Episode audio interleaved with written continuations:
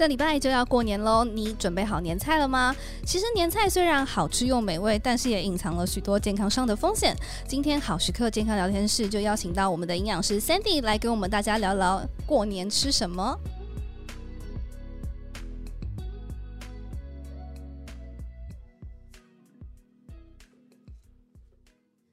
大家晚安，大家好，欢迎大家回到好时刻健康聊天室，我是主持人柔薇娜。这礼拜呢就要除夕夜了，你们大家都准备好做年菜了吗？还是我们今年呢是直接买市售年菜呢？其实不管是自己做或者是市售年菜，年菜虽然好吃又美味，但是但是好像隐藏了许多健康上的负担耶。所以呢，好时刻健康聊天室呢，今天我们就特别邀请到我们的营养师 Sandy 来跟我们聊聊过年吃什么。欢迎 Sandy，大家好，我是 Sandy。其实我觉得过年的年菜是一个大家饮食上面的一个迷思啦，想吃又很害怕，然后又有很多疑问。对呀、啊，但是我觉得一开头我还是不免说，想要先来问问营养师家里会吃年菜吗？我觉得这个问题 有点奇怪，应该是说你家比较常吃什么样的年菜呢？对，当然就是过年都一定要吃啊，不管是谁，我觉得营养师不是神 也是。那我们家的年菜其实我觉得应该会跟大部分的人一样啊，就一定会有一些大鱼大肉啊，就是会有鱼嘛，然后是虾啊等等这些，然后炒一些菜或是有个汤这样子。听起来好像没有像是我们家常出现的佛跳墙啊、笋丝蹄膀之类的东西。但我记得 Sandy 好像是客家人，对啊，有可以跟大家顺便分享一下客家人有没有比较特别的年菜吗？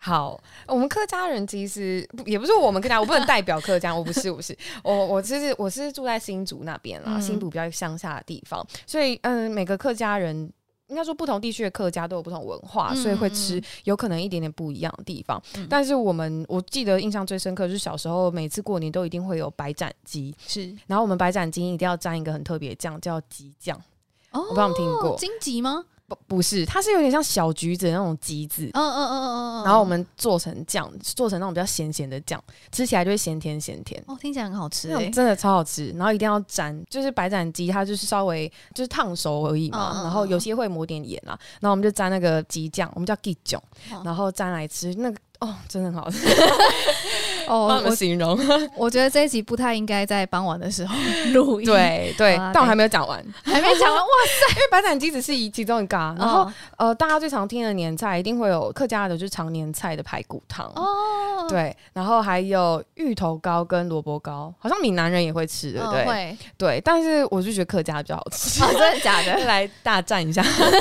对，然后还有一个很特别的是那个。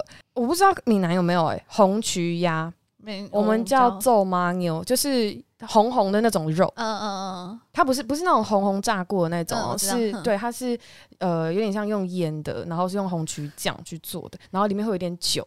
哦，然后就很香 哎，对，它就会这样子有那个红曲的香气、谷物的香气，然后再加上那个酒香，然后肉又很嫩，就觉得哦，哎，好想要回家过年啊！快快快了，对，大概是这样。哎，那我现在可以再问一下，说宇君有什么最喜欢吃的吗？还是刚刚那些都是你爱吃的吗？怎么办？有点多，但其中我最喜欢的其实是芋头糕，哎，因为芋头糕你知道它煮汤跟煮就是拿来煎的恰恰，然后外面脆脆，然后里面又软软，又很多那种猪肉的那个咸味啊，然后又有那个芋头的味道，你就觉得哦，好好吃哦。完蛋，主持人对芋头无感，啊，怎么办呢？开玩笑，开玩笑的。好，好啦，但是 回的赶快回来，有点远。但是其实啊，就是我相信大家在过年的时候一定有非常多自己喜欢吃的东西，然后过年嘛，大家聚在一起，不免就是会大吃大喝一下。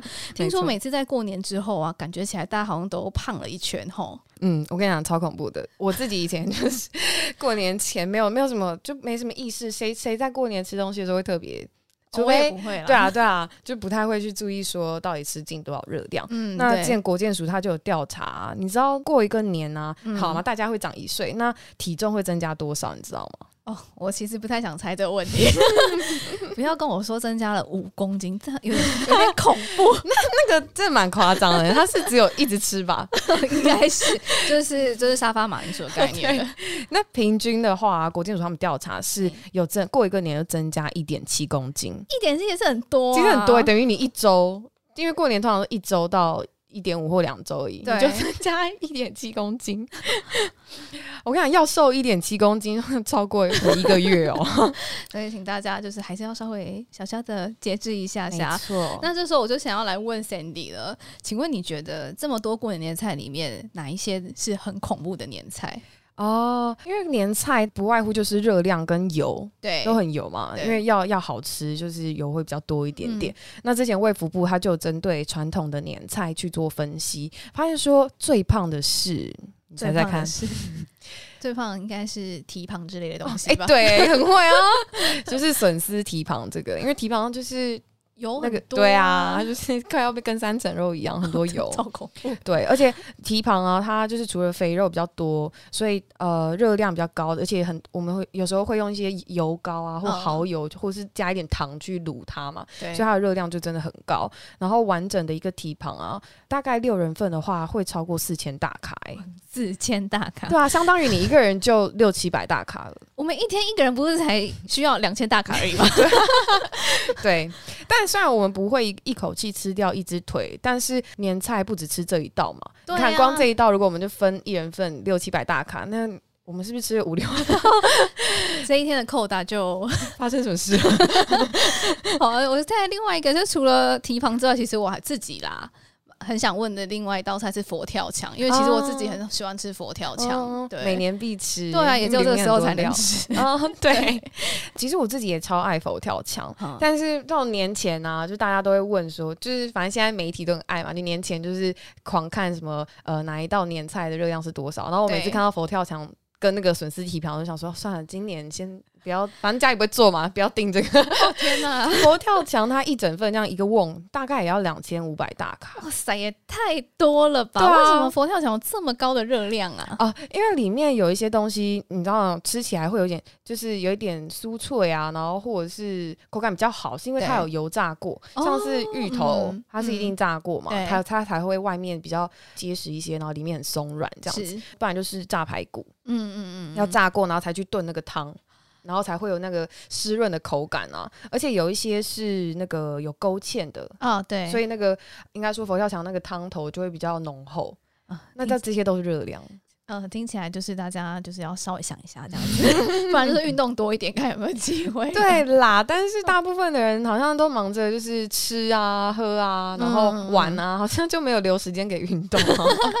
但是除了佛跳墙之外，还有没有其他比较恐怖的？我觉得米糕哦，米糕哦，米糕其实蛮惊人的耶。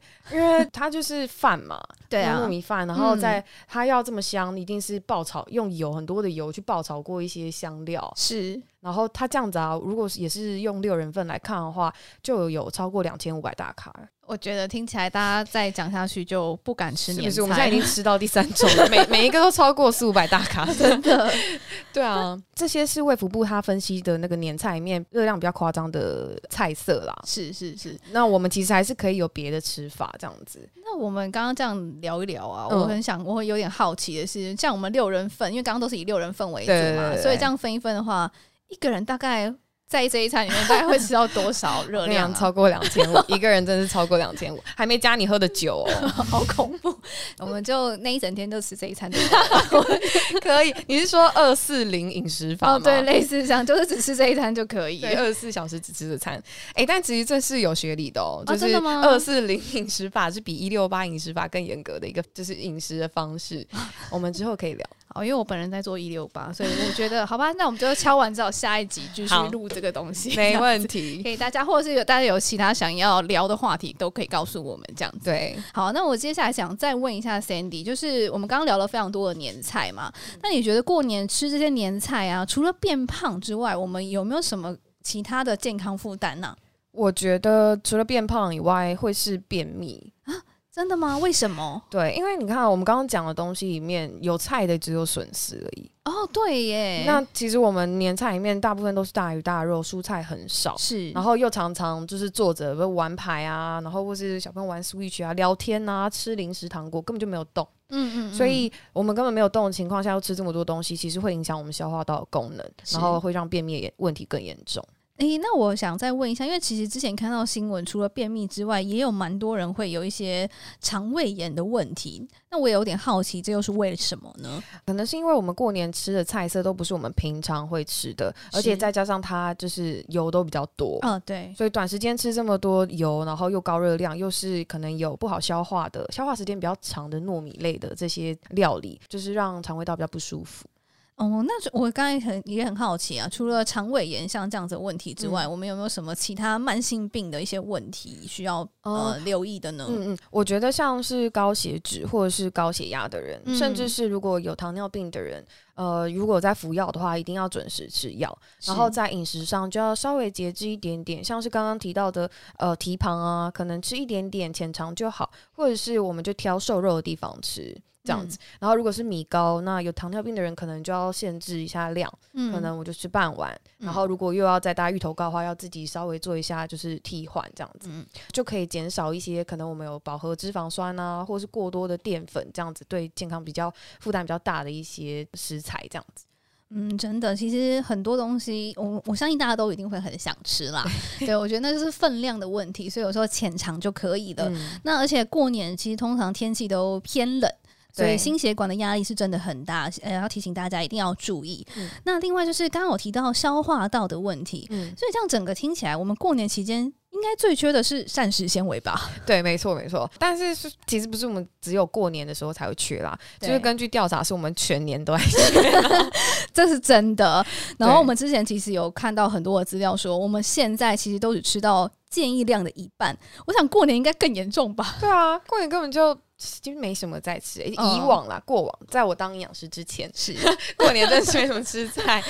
而且如果我们是去外面吃的话，外食更不可能，除非你有多点菜，不然你的蔬菜量应该就只会有像是像我们去吃中式餐厅，可能生菜虾松那一片。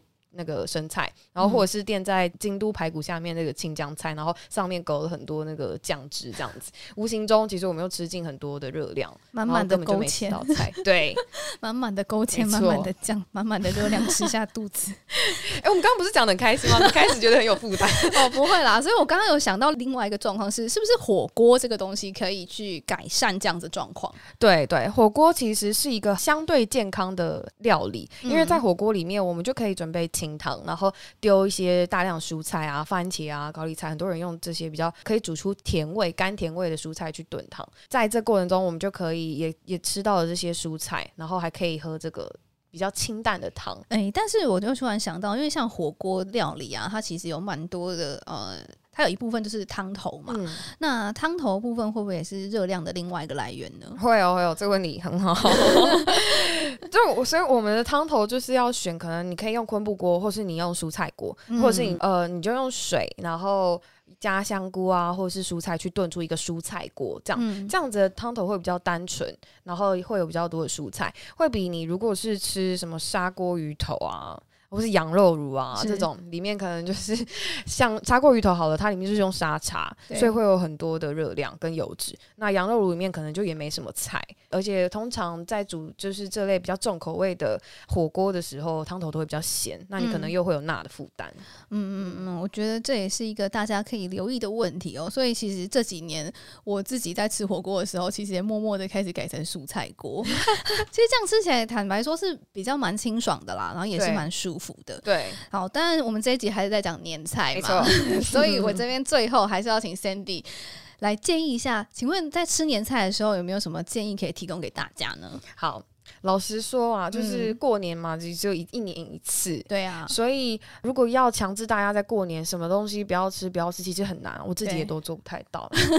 这怎么可能？佛跳墙啊，笋丝蹄膀啊，或是米糕，这些都是我们平常不太会吃的啊。对啊，外面你说外食要买到，其实也真的很困难。嗯，没错。所以我是觉得过年期间是不需要完全不吃这些东西，是，而是说你在吃的时候注意量就好。例如说，那佛跳墙我可能就装一装一些料，然后可能。多装一些里面的竹笋片啊，这样，嗯、然后勾芡的汤头我就不要吃那么多嘛，我可以浅尝一口，这样有满足到想吃的那个欲望就好了。或者是说，我们还可以改变的是，像是呃常见大家可能会用糖醋鱼啊，或是煎鱼嘛，嗯、或是我刚刚有讲到煎萝卜糕好了，是我是不是可以改成清蒸的？那萝卜糕我也可以改成。